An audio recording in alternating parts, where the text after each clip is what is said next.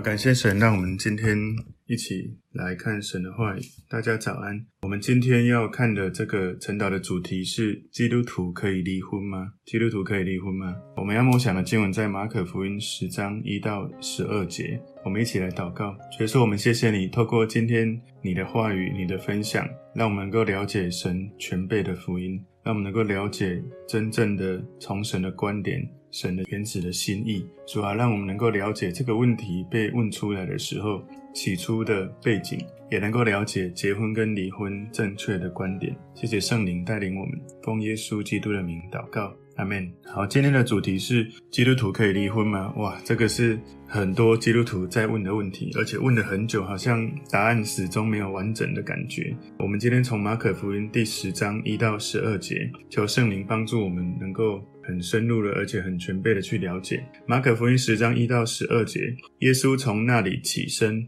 来到犹太的境界，并约旦河外，众人又聚集到他那里，他又照常教训他们。有法利赛人来问他说：“人休妻可以不可以？”意思要试探他。耶稣回答说：“摩西吩咐你们的是什么？”他们说：“摩西许人写了休书，便可以休妻。”耶稣说。摩西因为你们心硬，所以写这条例给你们。但从起初创造的时候，神造人是造男造女，因此人要离开父母，与妻子联合，二人成为一体。既然如此，夫妻不再是两个人，乃是一体的人。所以神配合的人不可分开。到了屋里，门徒就问他这事。耶稣对他们说：凡休妻另娶的，就是犯奸淫，辜负他的妻子。妻子若离弃丈夫另嫁，也是犯奸淫的。好，我们今天一起来看这个主题哈，就是基督徒可以离婚吗？我们从今天这个经文当中归纳三个重点。第一个重点是法利赛人的试探。马可福音十章一到二节说，耶稣从那里起身，来到犹太的境界，并约旦河外，众人又聚集到他那里，他又照常教训他们。第二节前半段说，有法利赛人来问他说，人休妻可以不可以？所以在耶稣的时代，其实不只是那个时代，在现代，离婚都一直都是一个争议的话题。在犹太的这个流派有两个不同的观点哦。第一个流派是那个犹太教的拉比希勒尔学派哦，这个希勒尔学派比较是宽容，是比较多人的观点，比较流行的观点哦。另外一派是犹太教的拉比沙麦学派，比较严格，也比较不受欢迎，比较少人认同的观点。法利赛人他们问这个问题，其实他问题真正的这个深入的议题，你如果看马太福音，他有。问另外一个问法，他说：马太福音十九章三节说，有法利赛人来试探耶稣，说：人无论什么缘故都可以休妻吗？哇，你如果看那个马太福音十九章三节，这一听就知道是一个试探，是一个陷阱，是一个好像他怎么讲都不能讲好的感觉。意思好像说，男人可以用任何理由跟妻子离婚吗？这样是合法的吗？在马可福音这里。可以不可以？好像呃，解释的空间就更大了。如果你看马太福音十九章三节，那几乎只有一个答案：无论什么缘故都可以休妻吗？如果他说不可以，他就违背了摩西曾经说过的。他如果他说可以，好像什么缘故都可以休妻，好像又太容易。所以换句话说，如果你看马太福音十九章三节，事实上这个问题问出来是要陷害耶稣的。我们回到他一开始在摩西的律法怎么讲哈？申命记二十四章第一节说：人若娶妻以后，见他有什么不合理的事，不喜悦他，就可以写休书交在他手中，打发他离开夫家。这是在生命记二十四章第一节里面的记载。那这里面记录有关允许离婚的摩西律法。那里面讲到，如果人娶妻之后，看到他有什么不合理的事，那到底什么叫不合理的事？不喜悦他，就可以写休书。交给他，然后叫他离开。所以拉比的这个辩论，他们就在想要回答说，到底什么是不合理的事哦？以拉比的两派哦，我刚刚讲到第一派是这个希勒尔学派，比较宽容的；另外一个是沙麦学派，是比较严格的。比较严格沙麦学派认为，不合理的事就是淫乱的意思，这是离婚的唯一的正当理由。离婚唯一的正当理由，拉比希勒尔认为。不离婚的事呢，意味着任何一种自由的裁决的决定，甚至煮饭没有煮好都是离婚的正当理由。所以萨麦学派他觉得你要离婚一定要有这个条件。那希勒尔学派认为不合理的事就是连饭没煮好都可以提离婚。所以希勒尔学派对于离婚的教导，讲到《生命记》二十四章第一节里面，这个不合理的事可能包含是太太她煮饭的时候有一盘菜没煮好。或者太太在大街上跟一个陌生的男人讲话，或者这个太太在谈话之间，她讲到有关丈夫的这个亲属是不恭敬的，或者她在讲话当中太大声，这个太太讲太大声，甚至感觉让人家觉得她在吵架了。甚至有一个我觉得很离谱的说法，就是当一个男人发现一个女人，他觉得比他原来的妻子更美，就可以休妻，这根本是。完全 nonsense 啊！以我的观点，如果是这样的话，男人只要变心就可以离婚，这我觉得真的是太奇怪了。马可福音十章二节后半段说，意思要试探他，所以你知道这个问题一开始出来是要陷害试探耶稣的。法利赛人想要让耶稣说出来是反对摩西的话，或者反对当时很多人大部分的想法的话，所以他这个简单讲，法利赛人就是要陷害他，用这个陷阱来让耶稣被抵挡。所以这是基督徒可以离婚吗？第一个重点，法利赛人的试探。这个问题一开始问出来是一个试探，是法利赛人要试探耶稣的。今天第二个重点，神在婚姻中的计划。神在婚姻中的计划。马可福音十章三节，耶稣回答说：“摩西吩咐你们的是什么？”所以我想耶稣也很明白，他们就是用摩西的这个律法，要来跟他对话。生命记二十四章一节，我们刚刚看过，他说：“人若娶妻以后，见他有什么不合理的事，不喜悦他，就可以写休书。”交在他手中，打发他离开夫家。这个经文强调了离婚可以不可以这件事情的核心。事实上，摩西并没有吩咐说你们要离婚，摩西是允许人离婚。允许的意思，他不是主动说你们可以去离婚，他是被动。所以有拉比就教导说，你的妻子如果在任何事情惹你不高兴，休她是一个公义的事情。甚至有一句话说，男人如果有不好的妻子，休她是一个宗教上的责任，不过呢，这都不是耶稣的想法，耶稣并不这样子认为。马可福音十章四到五节说，他们说摩西许人写了休书，便可以休妻。然后请注意哦，接下来很重要的第五节，耶稣说，摩西因为你们的心硬，所以写这条例给你们。摩西的律法允许离婚，是对你心硬的一种让步。神并没有吩咐说你们要离婚，神是允许。你们可以这样做，为什么呢？因为其中有一个人冒犯了另外一个人，也就是他们对配偶的不忠，冒犯了这一个人。举例来说，丈夫冒犯妻子，或者妻子冒犯丈夫。如果是丈夫冒犯妻子，也就是丈夫对太太不忠，有了婚外情，这个就被允许。我这样子讲好了，就是一个人犯了奸淫，然后另外一个人被冒犯了，他无法原谅。没有办法修复这种被破坏的关系的时候，事实上，这个律法《生命记》二十四章一节的这个律法，是为了保护被休的妻子。摩西允许离婚，但是要求给妻子要写休书，主要的作用是被丈夫抛弃的妇女提供了某种程度的保护。所以，马可福音十章六节里面说：“但从起初创造的时候，神造人是造男造女。”所以，耶稣他谈论到离婚。从离婚这个议题，其实他谈到原始婚姻的开始。从起初创造的时候，神造人是造男造女，所以谈论开始谈的重点是在讲婚姻。因为有时候你最原始的这个源头没有厘清，你在后面讲一大堆都错误了原本的意思了。这个问题不是他们不了解离婚的这个法律哦，问题是他们不明白神对婚姻的原始的看法是什么。任何想要维持婚姻的人，这种强调婚姻而不是离婚的做法才是明智的哈。因为很多时候我们很想维持婚姻，可是我们不知道应该怎么办。很困难的时候，再怎么困难，其实神的心意，离婚不能被看为是一个选项。婚姻像一面镜子，这个镜子反映出来我们投入了什么东西。如果一个人他觉得离婚是一个很随性、很方便的选择，那这样离婚的这种可能性就更大。事实上，现在全世界离婚的这种比例是越来越高。离婚其实是会带来许多的议题的，所以从起初的时候，我们看到耶稣把这个议题带到起初，神创造婚姻的原意。有人会觉得说，我们现在生活在不同的时代，现在的规则不一样了，我们需要一个现代化的一个理解。事实上，耶稣他要把答案设在起初，这样才能够真实的去解释这个议题。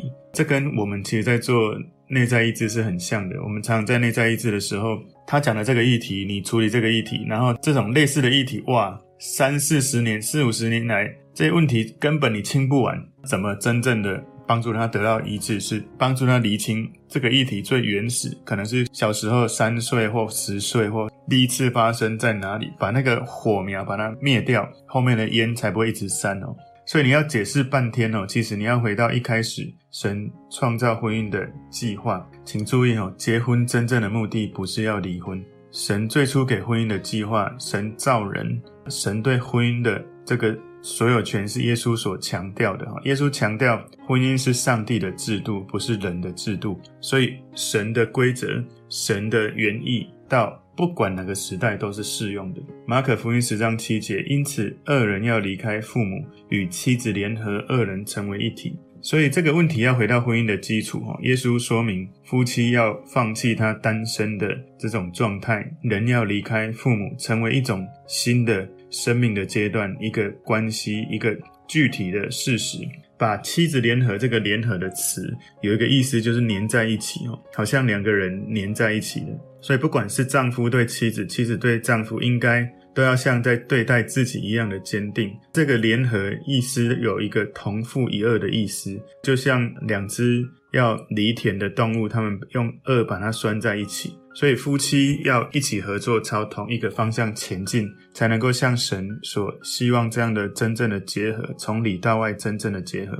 马可福音十章八节，既然如此，夫妻不再是两个人，乃是一体的人。所以这是有一个新的一个合一，一个生命的连结。所以夫妻之间这种联合，应该比跟父母、比跟孩子之间的联合更加的牢固。婚姻的这种联合，比你的血缘的这种。联合更加的牢固。神的律法不是要叫人离开，想要离弃妻子的时候就离弃妻子。神的律法是要叫人宁可离弃父母，而不撇下妻子。爱妻子就好像爱自己的身体。所以他结婚之后，他不再只是一个身体，而是两个灵魂合而为一，利益完全的合一。生活、财务、舒适、支持、欲望、渴望。喜乐或悲伤都是牢不可破、彼此合作的一个伙伴关系。马可福音十章九节说：“所以神配合的人不可分开。”所以耶稣就提醒法利赛人，婚姻是在神面前属灵的结合。婚姻不是只是一种社会契约，婚姻是一种盟约。盟约是到死都不会放下的约定。所以上帝既然已经让他结合，就要让他们保持在一起。所以在配合、在分开这个词，耶稣提醒我们。你在结婚之后，如果你离婚，有一点像是截肢的感觉哦，就好像身体哪里坏了就把它切掉了。所以在最极端的状况之下，截肢也是一个正确的选择。但是呢，生病的人可能手或脚，他必须要先得到一个可以。在如此极端的解决方案的诊断，所以第三个今天的重点哦，可以离婚的观点。所以我们刚刚在讲神的原意，第三个重点是可以离婚的观点。马可福音十章十节，到了屋里，门徒就问他这事，有关离婚跟再婚的事情。其实老实说，你没有办法用一节经文就可以讲清楚。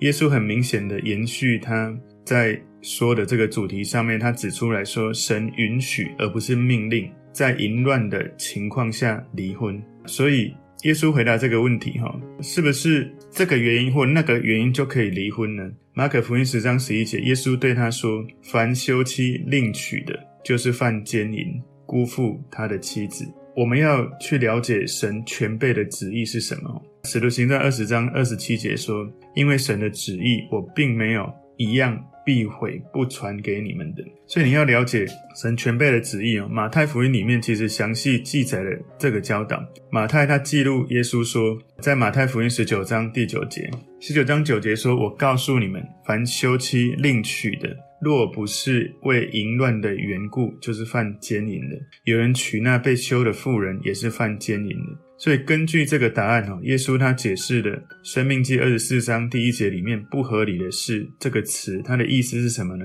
就是只有在对方淫乱的情况下，才允许离婚，才允许再婚的这样的自由。当然，除了这个什么情况下可以离婚，第一个是你的配偶他。有了婚外情跟别人在一起，哈，犯奸淫。那另外第二个可以离婚的许可，保罗他提到哥林多前书第七章十五节说：倘若那不信的人要离去，就由他离去吧。无论是弟兄是姐妹，遇到这样的事都不必拘束。上帝召我们原是要我们和睦，所以那个不相爱很难相容，有一种痛苦或是残忍，很多的问题不是离婚的理由。尽管他可能是分居跟随之而来这种你在婚姻当中但你独身的一个正当的理由的话，事实上，我们从耶稣他的教导就是，如果你的配偶有了奸淫，保罗的教导，如果你的配偶他不是信主的人，他不是基督徒，而他想要离婚，在这两个原则之下是可以离婚的。没有合法离婚的人再婚。当然，我们在法律上是不可能的哈。你的婚姻状态还在的时候，你没办法跟下一个人结婚。但是有的人他是在这个状态，他没有离婚，然后他又跟另外一个人住在一起，那很明显就是奸淫的罪。也就是因为在神的眼中，他们的婚姻仍然是有效的。那他跟任何一个对象在一起，就是犯了淫乱罪或者重婚罪。所以我们必须要正视这个事实，就是婚姻是我们对神、对配偶跟对这个世界，我们公开曾经做过的承诺，是一个有约束力的承诺，不是自己的感觉、自己的判断就可以打破这个承诺。某些情况下，神允许承诺可以被解除，但是还是要从神的这个原意来。马可福音十章十二节说：“妻子若离弃丈夫另嫁，也是犯奸淫的。”所以耶稣这一段话哈，在讲在任何一个话题里面，要了解神全备的旨意是很重要的。如果圣经中有关离婚跟再婚，这是最重要的这样的教导，我们可以这样子说，就是我们应该说，如果有人以任何理由离婚，就犯了淫乱罪，因此神就不允许离婚的人再婚。但是请注意哦，如果你考量到神的全备的旨意，我们就不可以这样子说。我再讲一次哦，如果有人以任何理由离婚，他们就犯了淫乱罪，因此神不允许离婚的人再婚，这是一种说法。但是我们在思考一个议题的时候，要考虑到全辈的旨意。神的全辈的旨意，如果你要考量的话，就不可以这样子说了。所以有一些人他忽视神的全部的旨意，他们说神绝对不允许离婚后再婚。但是我们看到圣经关于这个话题的教导，我们会明白说，离婚是基于合乎圣经的理由，淫乱。或者是被不幸的配偶抛弃，或者是不幸的配偶告诉你他想要离婚，再婚是可以有权利可以再婚的。离婚如果不是基于合于圣经的理由，耶稣提到的这种离婚就没有再婚的权利了。在神看起来，婚姻仍然是在一起的。你跟另外一个人结婚就是奸淫。不过，以法律上，你好像婚姻状态还在，你没办法跟另外一个人结婚，除非有可能你爬到另外一个国家去了哈，那没有人知道你在另外一个国家结婚过，这样子其实你还是奸淫的。我的意思是说，在法律上，你在这个国家，你不可能在一个婚姻状态下又另外一个人又跟他结婚。所以从神他的观点，他并不是看到说单身已婚或者离婚，他看到的是单身跟已婚。你要不是就是受到婚姻誓言的约束，要不就你就没有。那如果你被约束，你就不能够跟别人结婚。如果你不被约束呢，就在主里面有结婚的自由。所以我们要理解神在这个问题全部的旨意。有一个很重要的提醒，你不要看到有人离婚就觉得他是有问题，是很羞耻的。那如果你是有离婚的人，你也要让自己从这个。有一些人很容易对离婚这个身份就定个标签，甚至有一种耻辱的感觉。我希望你可以从里面可以释放得自由，因为如果以我的观点啊，我觉得当然离婚，如果我们回到全备的神的旨意，他一开始是不要人离婚的。可是因为人的心硬，摩西的律法说可以。回到耶稣他所说的，其实如果要离婚，就是因为你的配偶有犯了奸淫才可以离婚。而保罗他又提醒了一个，就是如果你的配偶是没有信主的。他要离婚，那是可以离婚。所以我们要回到这个问题的根源：婚姻到底它的目的是什么？两个人合而为一，在神的面前。有时候你的配偶其实没有跟你合一，在神的面前。很多人很喜欢问说：“那你告诉我可以或不可以就好嘛？”老实说，如果以我的观点，我觉得如果可以尽可能不要离婚，就尽可能两个人要努力尝试不要离婚了啊。但是如果今天你是我教会的会友，你们离婚了。我对你们两个个别的生命不会因为这样子就觉得说好像要下标签，然后觉得你们很羞耻或什么，而是反而我觉得在这个状态之下，我反而会去思考，因为我们不在其中，所以我们很难用我们的观点或感受去评论说你这样子好或不好。反而他们在这个状态之下，生命中要承受的压力，或许。我能够做的就是我的观点，就是像耶稣、像保罗的观点。不过，如果真的这样的事情发生，我仍然会爱这个人，跟以前是一样的爱，一样的看他为家人，不会因为这样就好像觉得他有问题，好像应该要离开这里。因为有的基督徒是很难接受的，所以这是我要跟大家分享的主题：是基督徒可以离婚吗？第一个重点是法利赛人的试探，第二个重点神在婚姻中的计划，第三个重点。可以离婚的观点，求神帮助我们在回答这种议题的时候，我们是带着神的慈爱、神的怜悯、神的恩慈、神原来的心意，也带着耶稣他重要的教导，知道有关这个议题，我们如何用比较全备的福音，用神的心意来看这个议题。我们一起来祷告，耶稣，我们谢谢你，透过今天的你的话语，你帮助我们对这个议题有一个。从你而来的观点，特别从圣灵帮助我们，求主帮助我们明白离婚的议题，神的心意，让我们对离婚有正确的理解。感谢主，奉耶稣基督的名祷告，阿门。